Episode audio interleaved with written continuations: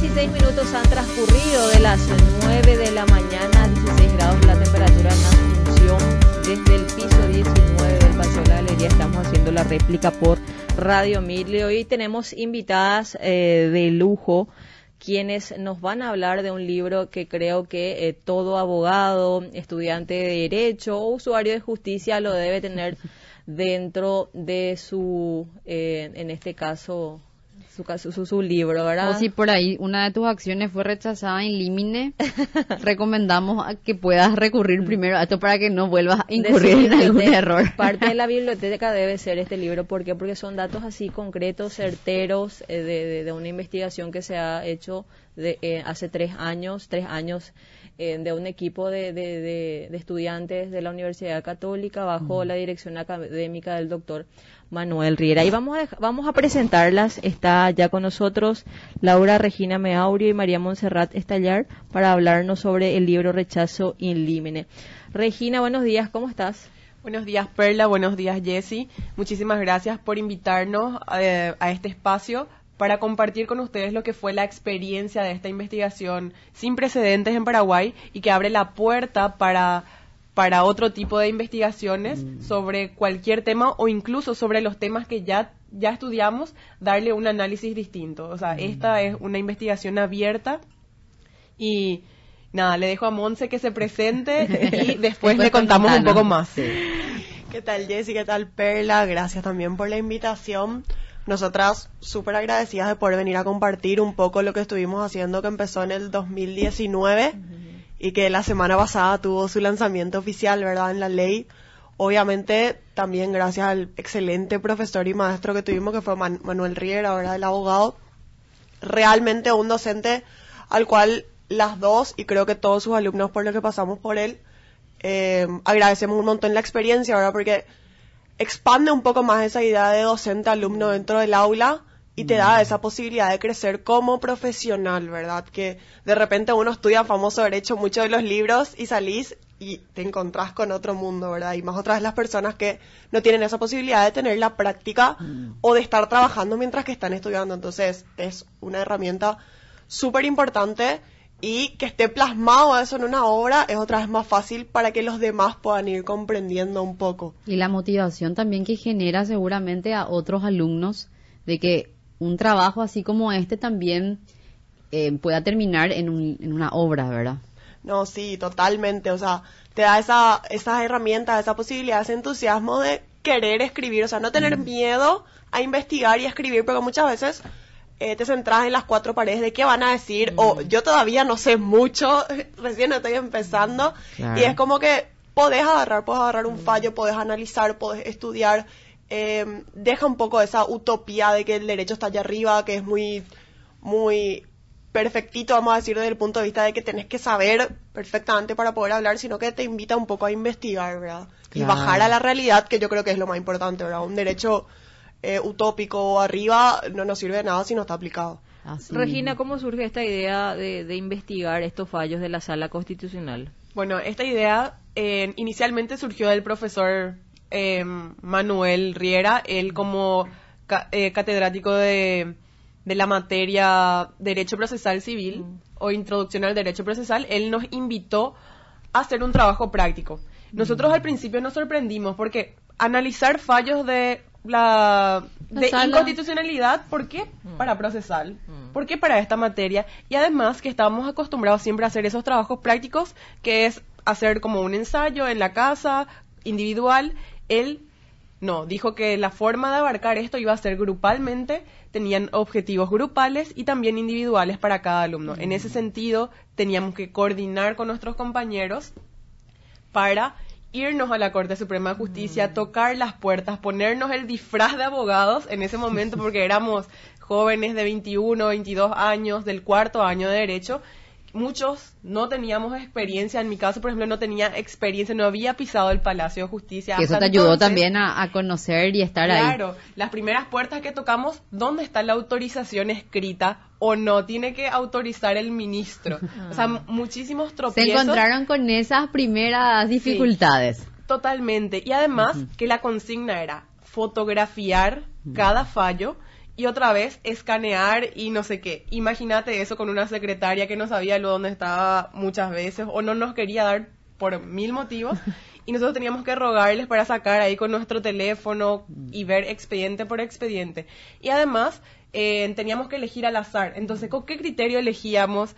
Eh, ¿De qué mes elegíamos? A veces nos dábamos cuenta. Tampoco ustedes se fueron a la corte y dijeron, bueno, nosotros queremos tal tema y le suministro, porque No, eso tampoco existe, ¿verdad? No, no, no, para nada. Además que teníamos en ese momento el desafío era del tiempo, de la cantidad, o sea, eran desafíos propios del trabajo. El trabajo inicial era, ustedes tendrían que investigar sobre todos los casos de rechazos in limine, esa fue la consigna. Sí, así mismo. Eh, lo que queríamos hacer en ese momento era identificar cuáles eran las razones por las que la corte rechazaba in limine. Era más, era, era algo como que pensamos que iba a quedar en, En un trabajo. en un trabajo Una monografía o No, un- un trabajo cortito de menos de 10 páginas, grupal, nada más. Eh, no, no entendíamos en ese momento la trascendencia hasta que se dio un vuelco al terminar el trabajo. ¿Cuántas resoluciones analizaron? En total se llegaron a analizar 200 resoluciones, pero divididas en dos periodos, ¿verdad? Eh, en el 2019 estuvimos trabajando nosotras cuando estábamos en cuarto con el profesor Manuel Riera y después, al año siguiente, el siguiente grupo, que eran más, eran ya más o menos 30, 35 alumnos, ellos siguieron analizando y abarcaron todo lo que iba del 2010 al 2015 y nosotros abarcamos 2016 al eh, 2019. ese Ustedes entonces. trabajaron sobre resoluciones que salían en, con rechazo in limine, digamos, en esos periodos. No es que decidían ver, vamos a analizar, o sea, llevaron las 200 resoluciones y ahí comenzaron a verificar que había distintos supuestos. Claro, la idea era esa, que cada grupo de alumnos que estaban conformados de acuerdo a la cantidad de alumnos que había durante el año, eh, se vaya a la corte y tenía un año asignado, ¿verdad? Y de acuerdo a ese año vos te ibas y tenías que traer 20 fallos de rechazo in limine, escaneados, ¿verdad? Gracias a Dios hoy con el celular escaneas, todo para justamente poder hacer un análisis objetivo, ¿verdad? Para tener un, fun- un fundamento y en donde se sostiene todo esto y que no sea una simple opinión de todos de, ah, la corte está rechazando in limine por esto nomás. Ot- Otra cosa que, otro desafío que nosotros encontramos como primer grupo investigador fue que el profe dijo, tenemos que buscar las razones, tienen que analizar estos fallos y nosotros con qué criterios, cómo se analiza un fallo. Co- y mm, muchos no sabían, tal vez algunos sí, pero otros no. Y no, no, no era la misma consigna para mí, o sea, por ejemplo, yo podía ver algo relevante que el grupo de Monse podía ver irrelevante. Entonces, cada grupo presentó, vez. nosotros teníamos todo en un Google Drive en el que yo podía ver la tarea de Monse, pero si yo no tenía, o sea, si no, si no coincidía con esa forma de analizar o de presentar el trabajo, tenía la libertad de hacerlo con mi grupo como nosotros decidiéramos. Entonces, esa fue la primera exposición al final del curso de ese semestre, fue presentar todos estos trabajos, pero después nos dimos cuenta que no había, que no eran iguales el mío y el suyo. Entonces, ahí comenzó la segunda etapa del trabajo para los cabezas de grupos que en ese momento éramos Monse, eh, yo y otro compañero más que se llamó, que se llama Miguel Arestivo. Y el, el profe nos dijo, ¿qué tal están ustedes para, para avanzar con esto? En- porque nos quedamos impresionados con el resultado de un trabajo de clase, súper entusiasmados porque era como una competencia y la, la evaluación era grupal. O sea, si mi, si mi grupo estaba mal, mi, mi nota también podría bajar y en la nota de todos era como un resultado colectivo, el objetivo final era colectivo. Entonces era como un desafío y competencia de grupo y al final nos dimos cuenta que tenía gran relevancia, que no había nada escrito y que a nosotros nos costó muchísimo analizar. Entonces dijimos, ¿por qué no vamos a más? ¿Verdad? Hoy pasan a la idea Sí, de... eran vacaciones, ponete a pensar, diciembre ya rendimos todo y el profe nos dice, ¿qué tal si seguimos? Y nosotras en pleno examen, en pleno estudio de, de, de exámenes finales decimos, claro que sí, y comenzamos a unificar los criterios. Por ejemplo, elegimos nosotros tres, los cabezas de grupos, en este caso Monse, Miguel y yo, decidimos con el profe cuál iba a ser la forma en la que íbamos a procesar a partir de ahora y unificamos los criterios. Si teníamos algunas diferencias, unificamos para que sea sistematizado.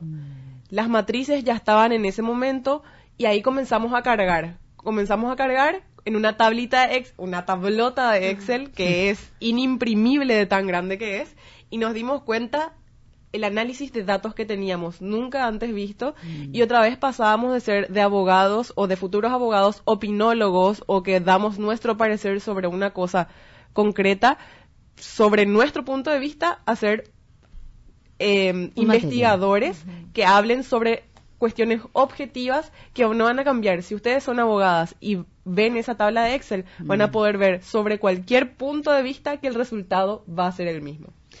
Sobre, mira, es sumamente importante el material porque dentro de lo que analizaron, seguro que encontraron y sistematizaron las razones por las cuales se rechaza una acción de inconstitucionalidad. ¿Cuántas, digamos, razones o circunstancias llegaron a encontrar así en general, ¿verdad? Si bien no van a hablar de todas, las, porque tienen que comprar el libro también la gente, ¿verdad? Para, pero ¿cuántas, cuántos motivos o cuántas causales de rechazo y límite llegaron a constatar? Nosotros en el primer año constatamos 18 razones distintas. Distintas. Pero nosotros para, para hacerlo más fácil agrupamos en cuatro grupos grandes y son en en los que pudimos determinar que, que se encuadran varias de las razones. Y también la última es de misceláneas, por ejemplo. Razones aisladas que se fueron, que no se repitieron en, en muchas ocasiones, pero em, las principales son, ahí que Monse nos cuente. Sí. Claro, dividimos en, en cuatro, como le dijo Reiki, en cuatro grupos, vamos a decir, esas 18 razones. Al año siguiente, el, la siguiente camada de alumnos también encontró eh, razones que fuimos adaptando dentro de esos cuatro grupos. O sea, nuestra base fue ese, eh, fueron esos Se- cuatro grupos, ¿verdad? como un- Ahí subsumimos, vamos a decir, todas las mini razones Ujú. que una le para, sa- para, safre- ah, Parafrasea. parafraseaba a la otra y así, ¿verdad? Tenemos, eh, primeramente, demanda y no recurso, ¿verdad? O sea, hacer una acción de eh, proponer, promover una acción de inconstitucionalidad ante la Corte Suprema de Justicia eh, es una demanda, ¿verdad? Por la vía de la acción es una demanda. ¿Qué implica que sea una demanda? Que tienen que acompañarse todas las instrumentales, eh, que tienen que ir el poder, eh, que tiene que abastecerse a sí misma, ¿verdad? Eh, el siguiente grupo Es como que tiene su autonomía, digamos. Claro, es como que vos estás presentando tal cual y una los acción en errores que llegaron a encontrar son errores que se daban más en el ámbito penal. No, generalmente las acciones de inconstitucionalidad, que, o sea, la mayoría son Mm. las civiles.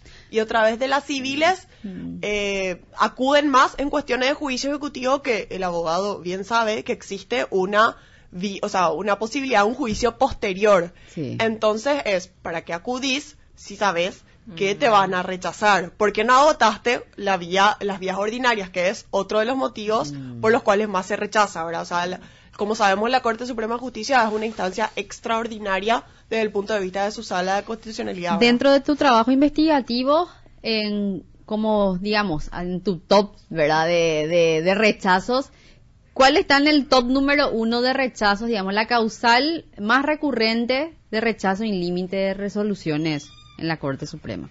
Por lo que yo pude ver, para mí el rechazo in limine en su mayoría se da porque el abogado acude como si fuera una tercera instancia. Piensa que es un recurso. Claro, acude como un recurso, no como una demanda, no como algo extraordinario, no habiendo eh, agotado las vías ordinarias, así también no habiendo fundado, o sea, meramente muchos se dedican a transcribir la lesión, vamos a decir, de la norma constitucional, y- de consti- constitucional que, que, que, que fue atacada, ¿verdad? Pero eh, no hace un, un análisis. Claro, o sea, ni- se limita a mencionar Los y no a decir esto me pasó por esto es inconstitucional, ¿verdad?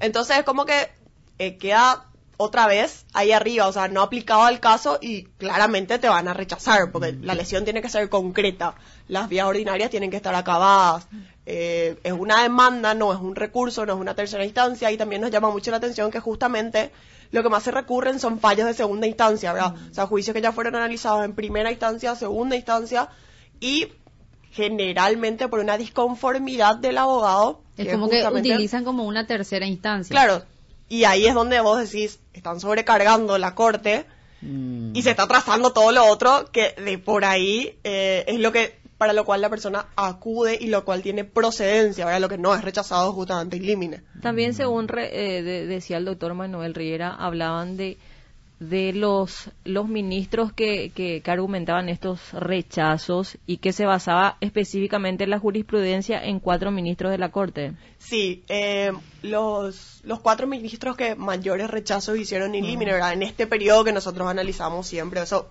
claramente puede variar.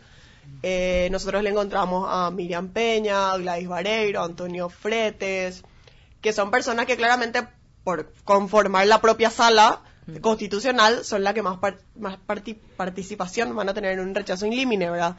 Eh, pero también contra- encontramos situaciones en las cuales eh, se conformó, eh, se integró con, con magistrados de segunda instancia por cuestiones externas, ¿verdad? Si bien a, la- a todos, vamos a decir, de los nueve, nueve encontramos que hayan firmado un rechazo in limine, estos tres son los predominantes porque son los propios de la sala, ¿verdad? En ese entonces, de los fallos que más analizamos, ¿verdad? Y eh, así también, eso, que son fallos generalmente civiles, de segunda instancia, y coincide que en la mayoría, como fuimos analizando los casos, fuimos viendo qué jurisprudencia propia cita la Corte, ¿verdad? Porque la Corte se cita a sí misma y eh, que lee, nosotros le llamamos que lee la Corte, ¿verdad? Para ver qué doctrinario usa para establecer lo que es una acción de inconstitucionalidad, por qué te están rechazando el por qué es una vía extraordinaria, por qué se tienen que agotar las vías ordinarias, y encontramos que el, el fallo mm, que más se cita a lo largo de todo esto son dos fallos del 96 y 97, donde se le cita a Oscar Pacielo Candia, ¿verdad? Que es el que justamente habla y establece de, de que no hay que hablar de una mera disconformidad con, con el juez o el magistrado o la persona que dictó, que dictó la norma que, por la cual estás recurriendo, sino que, eh, que tiene que haberse agotado todos esos pasos procesales eh, y formales, más de cuestiones de forma, para llegar a estudiar un fondo, ¿verdad?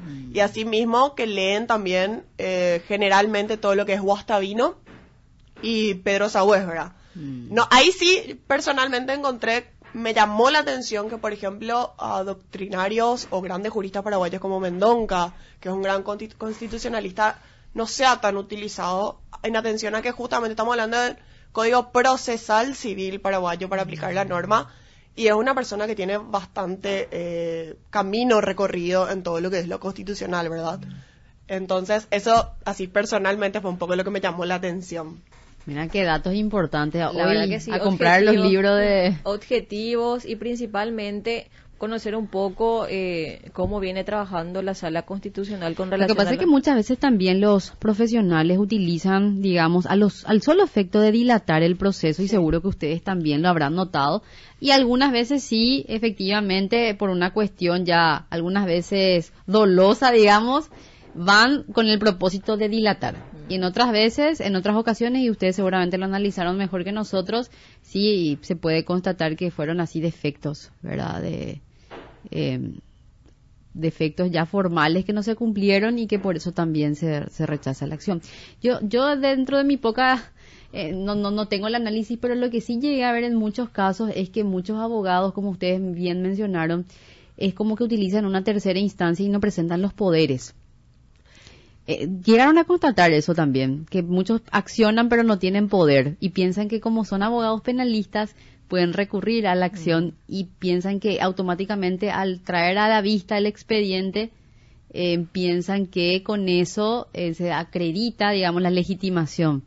Eso se llegó a constatar porque Sí, justamente. Eh, la falta de poder, como decíamos, no es un recurso cuando vos acudís, o sea, bien lo dice el código, es una demanda, vos estás demandando, por ende tenés que acompañar todas las las, documentales. otra vez, todas las instrumentales, tanto la cédula de notificación, si estamos hablando de una sentencia, para que se pueda eh, contar el plazo de causidad o de prescripción, así como la propia sentencia, eh, copias autenticadas, ¿verdad? Que son justamente las razones. O sea, la Corte tiene que rechazar in por razones de forma y no de fondo.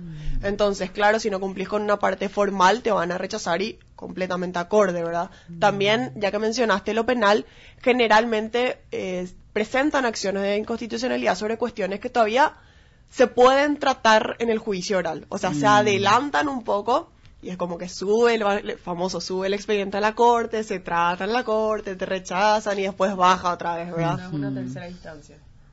Nosotros vamos a cumplir con la pausa y volvemos para conocer más datos sobre este libro que ya también está a disposición de todos los que quieran adquirirlo.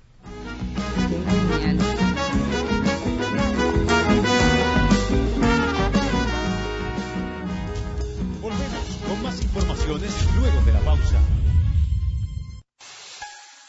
Sabores a la más alta cocina con deliciosas guarniciones, desayunos, almuerzos, meriendas y cenas, dulces y salados con una gran variedad de bebidas. Para tus eventos, disfruta de los mejores platos a la Glo. Encontranos en el barrio San Vicente de Asunción en Teniente Garay 2216, esquina Zorrilla de San Martín y del Carmen, o contactanos al 0986-810-323. Sabores a la Glo, nos inspira el deseo de llevar alegría a la mesa. El estudio jurídico La Torre y Asociados ha desarrollado una propuesta de servicios de asistencia jurídica para el personal de blanco para casos de demandas civiles, sumarios administrativos y denuncias penales por hechos de mala praxis en el ejercicio de la profesión. Para ello cuenta con un calificado equipo de abogados y asesores médicos en distintas especialidades. Consulte nuestros planes al 0983-340-005, escríbanos en info.estudiolatorre.com.py o visítenos en www.estudiolatorre.com.py. Estudio Jurídico, La Torre y Asociados. Asistencia con calidad y eficacia comprobada. FIC, Fernández y Casati Abogados, fidelidad y confiabilidad. Brindamos asistencia en el fuero penal con especialidad en delitos económicos, civil, indemnización, contratos de seguros y acciones contenciosas. Contactanos al 0981-430-882, dirección Antonio González Riobos 796, esquina La Franconi. FIC, Fernández y Casati Abogados, fidelidad y confiabilidad. Estudio Jurídico Arias García y Asociados Abogados. Desde hace 15 años brindando soluciones jurídicas a nuestros clientes, representaciones legales en los fueros penal, civil y laboral. Avenida Bernardino Caballero 215, Casi Mariscal López. Teléfonos 228-920 y el 228-922. Visítanos en la página web www.agebogados.com.py. Aries García y Asociados Abogados. Transmite, transmite Radio 1000 AM.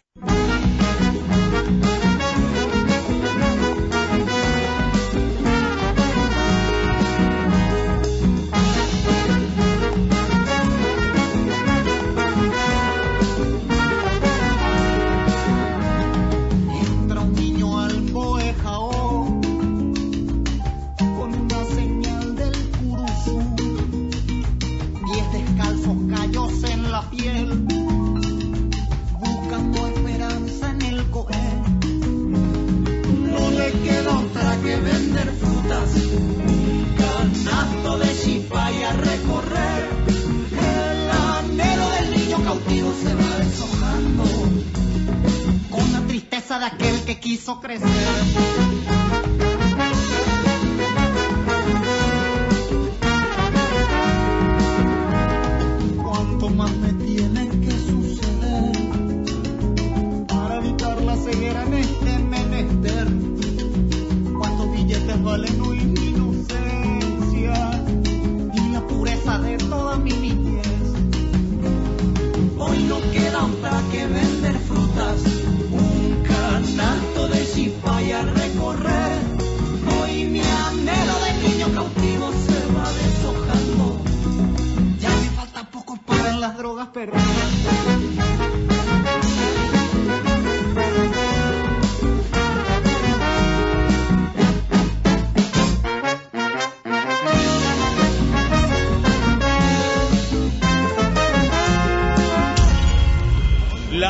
Actualidad judicial con la réplica. 40 minutos han transcurrido de las 9 de la mañana. Eh, ¿Qué más datos uno va a encontrar en este libro, Regina, eh, de que pueda ayudar al día a día del abogado, del estudiante, e inclusive usarlo como, como mm, eh, jurisprudencia, sacar datos eh, con relación a esto? Eh, sí, además de, además de usarlo como jurisprudencia, acá en este libro van a encontrar cuáles son, valga la redundancia, las jurisprudencias más mencionadas por la Corte. Eh, también van a encontrar doctrina, en la, van a encontrar también, en este libro van a encontrar realmente un manual, un manual de, de apoyo para, para evitar que, que estas acciones puedan ser rechazadas in limine. En- también te comento que comprando este libro pueden acceder a nuestra base de datos del Excel y pueden analizar los propios abogados qué, qué datos le pueden ser interesantes o cómo o cómo cómo analizar mejor o qué conclusiones saca uno. Es, es, un manual, es un manual impresionante que, que, como dijiste al inicio, debemos tener en nuestra biblioteca eh, si es que somos pasilleros, si somos investigadores, porque también la metodología que utilizamos en esta investigación y en esta obra colectiva, gracias a la, la astucia y, y- y también la apertura del profe Manuel, en- es algo que se debe replicar. Es algo nunca antes visto y, y también a los estudiantes y abogados nos ayuda a pensar de una manera distinta, a volver más seria esta tarea científica que es eh, la, la que nos apasiona, ¿verdad? También eh, eh, cuando el doctor Riera mencionaba que eh, dan datos de cómo también se ha conformado a lo largo de, de- de- de estos de este periodo la sala constitucional, que en este caso eh, en su mayoría fueron camaristas también lo que conformaron la sala constitucional tras la inhibición de sus ori- eh, eh, ministros originarios. Claro, es un poco lo que íbamos diciendo, ¿verdad? Que genera, obviamente, lo que más rechazo in limine van a tener son los propios de la sala, Sí. pero eh, las acciones al promover, sea cual sea la demanda presentada, eh, te da esa posibilidad justamente de recusar. Eso es lo que la Corte tiene una particularidad, que no hay recusación sin causa, o sea, tiene que ser una recusación con causa. Y eh, entonces al recusar justamente con causa se van integrando, ¿verdad? ¿Pudieron analizar también en el tiempo que transcurre, digamos, desde la promoción de la acción y la resolución de rechazo? Sí, pudimos analizar en- y realmente nos sorprendió la diferencia o distancia que hay entre una y otra resolución. Pudimos encontrar cuestiones que se resolvieron en 16 días, como el tiempo mínimo, otras cuestiones que tardaron más, de, más de mil días. Para una, un rechazo. Ilímine. Y, y eso es una cuestión que podemos analizarla en otro momento, pero imagínense, en, nosotros en una de nuestras tantas conclusiones pudimos de- eh, concluimos que la Corte rechaza ilímine acciones por razones de forma y no de fondo. Mm. Imagínate que tardó mil días para decirte que tenía una cuestión de fondo otra vez. Que no O sea, acompañaste tu poder. O sea, 1300 di- días para... Decir que no tenías poder. Claro. Claro, no, o cuestiones de fondo, por ejemplo. La, la forma al final, eh, ¿cómo te digo? Lo que pasa es que justamente ese es el punto, ¿verdad? Porque para tratar de ir descargando y descomprimiendo un poco el trabajo de la corte, hay cuestiones así sencillas, como decís, no De tiene cajón, poder, eso Claro. se hace a mano, Es que un- un informe que no tiene el poder y ya tiene que salir un... Y estos salen por autos interlocutorios, Autos ¿verdad? interlocutorios, O sea, así y tienen mismo. que firmar obviamente todos los, pero eh, lo- los miembros de la sala, pero esos son unas cuestiones así que deberían de salir, como decía, en 16 Es que días, como justamente máximo, el ¿verdad? rechazo in limine se debería dar, si seguimos realmente lo que dice el código ahora, por cuestiones de forma y no de fondo. totalmente. Justamente, si vamos a estudiar el fondo, tendría que proceder tu acción y no ser ¿Cuánto- rechazada in cuál, limine. cuál fue, digamos, el caso que ustedes verificaron que tardó muchísimo tiempo en- entre la acción y el rechazo? Justamente para, obvia- nuevamente decir que es una mera disconformidad y que se está utilizando la vía como eh, un recurso, ¿verdad? Como una tercera instancia. Y, y, y- y pasa- ya mencionaba mil días. 1300 Sí, días. casi de- 1300 días son. O sea, prácticamente le decía al abogado, dale, promueve tu demanda ante la corte, presenta tu acción de inconstitucionalidad, venía a ver el año que viene, más o menos. Tipo, O sea, dos, a controlar el año que para ponerlo a 1300 días, ¿verdad? Eh, son dos años, un año, algunos. Mucho más. Más. Dos años son 700 días. No, y por eso. Aprox. Ustedes verificaron que había en autos interlocutorios que salían en tres años para un rechazo sin límites. Sí. Y hay otros que realmente eran mucho más rápidos. Claro, dependiendo de... De la cara del- de la cara del o el- cliente. o el caso emblemático. no quiero decir eso. La cara del cliente iba a decir yo. A los ministros que están ahí, no es por ustedes. no, pero sinceramente son realidades. Claro. Porque hay que ser, o sea, las personas que todos los días hacemos tribunales sabemos que hay veces que la corte prácticamente trabaja para determinadas causas. Y son evidentes, ¿verdad? Porque sabemos que una acción muchas veces puede tardar, como ustedes mencionan, tres años para un rechazo. Y que en otras prácticamente eh, se rechazan en, un- en- en- en una semana. Que si la aclaratoria se plantea después de ese rechazo, vuelven a rechazarlo en el día.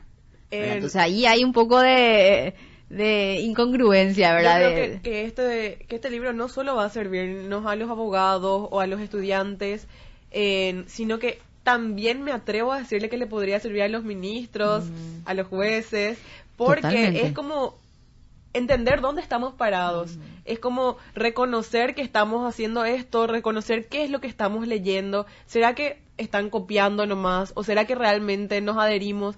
Hay muchísima literatura, por así decirlo, paraguaya, o, otras fuentes, otras fuentes doctrinarias que podrían servirnos para el caso concreto. Leemos un poco más, entonces es un análisis que o conclusiones que van a ir saliendo de acuerdo de quién lo lee y quién lo mire. Así mismo. Hacías mención a eso y también lo decía el doctor Riera en la presentación, que muchos fallos hacían copia y pega. Claro, así como muchos abogados recurren presentando, promoviendo su demanda, mejor dicho, eh, citando solamente la norma constitucional y la parte que le ataca al fallo o norma o reglamento, eh, la Corte también de repente cuando saca sus... Habían rechazos in limine de una, una carilla y habían rechazos in limine de seis hojas. O sea, eh, es notoria la diferencia cuando están rechazando por esto, esto y esto, que es una cuestión formal, evidentemente va a ser un poco más corto. Y cuando entra a analizar un poco el fondo, es que obviamente el fallo es un poco más largo. Justamente en esa es una, un punto tan importante porque hay rechazos y límites donde también ya hacen una especie de trabajo de fondo. Claro. Es Entonces que- hay una línea delgada que también hay que cautelar porque ellos como que entran a analizar qué, cuáles son las lesiones concretas y los artículos y como que ya hacen un análisis otra- y dicen, pero ¿por qué rechazo in limine? Y ya no estudiaron directamente la acción, decían. al- al- justamente al iniciar el trabajo, el profesor Manuel en ese entonces eh, nos había dado la consigna, ¿verdad? No, Mm. Como era introducción al procesal, nos estaba explicando los motivos por los cuales se podían rechazar y eliminar y eran cuestiones formales y era entrar un poco a investigar eso si en serio están rechazando solamente por cuestiones de, fo- de forma o están un poco analizando ya el fondo, ¿Y ¿verdad? ustedes qué encontraron en ese análisis? Que justamente también se analiza el fondo, ¿verdad? O sea, ¿Y ustedes consideran después de todo ese estudio que es correcto hacer eso? no, si, si vas a analizar el fondo, deja que siga Porque su no curso estudia la la acción. Exactamente, deja que siga su Claro. curso de la acción, ¿verdad? Ah, esa es un- esa es otra de las cuestiones porque, Porque- siempre pasa eso que por eso algunos fallos son de una hoja y algunos tienen por lo menos 10 o 12 hojas. Y el código procesal es súper claro, tipo, te dice al final del artículo de no cumplir esto, se rechazará la acción sin más trámite. Al final de los dos artículos que hablan sobre esto. Entonces, como que te dan las... eh, para vos venir a promover tu demanda tenés que tener esto, esto y esto. Si tenés esto, no tenemos por qué rechazarte sin más trámite, como dice el código. Si no cumplís con no, esto sí. Entonces, también es muy claro. Hay ahí un, estirón de oreja para los ministros que hacen eso también entonces. Hay, hay también otra arista que a mí me gustaría comentarles como anécdota. Mm. En, nosotros en, en nuestra universidad, en la Universidad Católica, tenemos énfasis. Cada uno elige el énfasis a partir de cua- cuarto año justamente en el que se quiere especializar, por así decirlo. Eh, Monse, por ejemplo, está en, en lo privado, en lo civil. Yo estoy en lo constitucional o derecho público, hay penal y hay eh, también em, derecho internacional público. O sea, hay esos cuatro énfasis y a mí, por ejemplo, en lo particular y también a Miguel, el compañero que no, no pudo acompañarnos, en, lo elegimos en el ámbito público y constitucional. Para nosotros un sueño desde que estábamos en primer año más o menos era entrar al Instituto Paraguayo de Derecho Constitucional, conocerle a tal constitucionalista, hablar con ellos. O sea, es una barrera muy grande que uno eh, cuando entra en la facultad es como que le ve inalcanzable y quiero ser como él, ¿verdad? Y esto cuento una anécdota porque el acercamiento que uno tiene a este tipo de personas que nos inspiran o que nos alientan a ir por más es el combustible para que nosotros podamos exigirnos y ser mejores y ir por más justamente, ¿verdad? Y, y por mejorar también la calidad profesional, digamos, porque eso es un punto tan deteriorado últimamente eh, en lo que vemos que muchos profesionales necesitan también afianzarse y estudiar e investigar y, y que hayan más materiales como este que también ayude a mejorar la calidad de servicio que brindan los profesionales Cla- abogados. claro, y eso justamente se pudo dar porque este proceso Mm. no es este este libro no es solamente el resultado de de la compilación que hicimos Mm. después con el profe Mane, sino que nosotros antes de publicarlo hicimos un montón de revalidación con por ejemplo, con, con el Instituto Paraguayo de Derecho Constitucional frente a todos, nosotros tres alumnos, con la dirección de Mane, por si nos olvidamos algo o por si él tenía que saltar a defender nuestra postura, eh, nosotros teníamos que encargar de presentar esto a auditorios especializados. Era un gran desafío, imagínate, 21, 22 años frente a todos, ministros de la Corte, constitucionalistas, abogados, renombrados, y que podían saltar a decirte, no, así no es. Con ese miedo saltábamos porque en ese momento estábamos validando nuestra investigación. Así también lo hicimos en Ciudad del Este, hicimos en, en varios espacios, que eso también nos motivó a, a seguir a seguir avanzando con esta investigación. Comenzamos a, a entender la relevancia que tenía porque éramos pequeñitos, por así decirlo. No pasaron tantos años, ¿verdad? Pero nos sentíamos así. Cuando uno está en la facultad, como se siente en, en otro nivel, por así decirlo.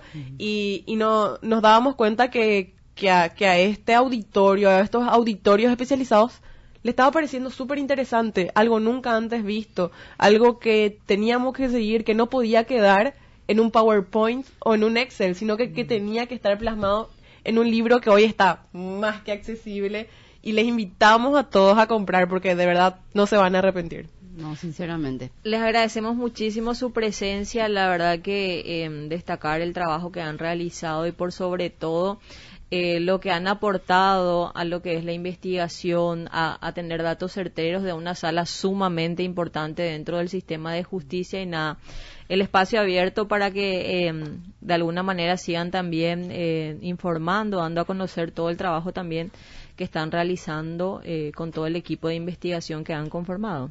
Gracias, muchísimas gracias Perla, muchísimas gracias Jessie, ¿verdad? Eh, para nosotros, como dijimos, un placer poder estar acá, poder explicarles lo que realmente leyendo también van a entender porque es apto, así como dicen todos, para todo público. O sea, no hace falta ser abogado, no hace falta ser estudiante. Está en idioma castellano 100%, no hay ningún término que sea muy jurídico, que sea incomprendible ni nada.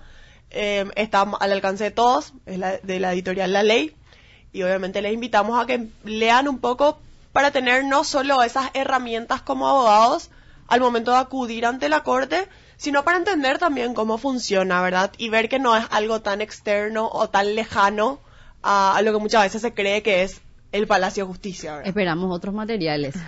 Hecho que, en el otro día en el lanzamiento, en un poco entre bromas y en serio con, con Hilo Moreno, uno de los directores de la ley, nos dice, tienen que hacerle un hermanito a este, así que... Claro, ahí ya, ya le tiró. Perla otro, el, el otro tema que le interesa, la casación, dice. Eh, eh, es, un es una oportunidad súper grande y estamos eh, convencidos de que este es el camino y de esta forma apoyar también a- al crecimiento del derecho paraguayo, ¿verdad? Porque esto es un aporte al derecho paraguayo. Sí, muchísimas felicidades también para su equipo y a ustedes también, la verdad que un trabajo muy loable. Esperemos que siga creciendo. Muchísimas gracias, muchísimas gracias.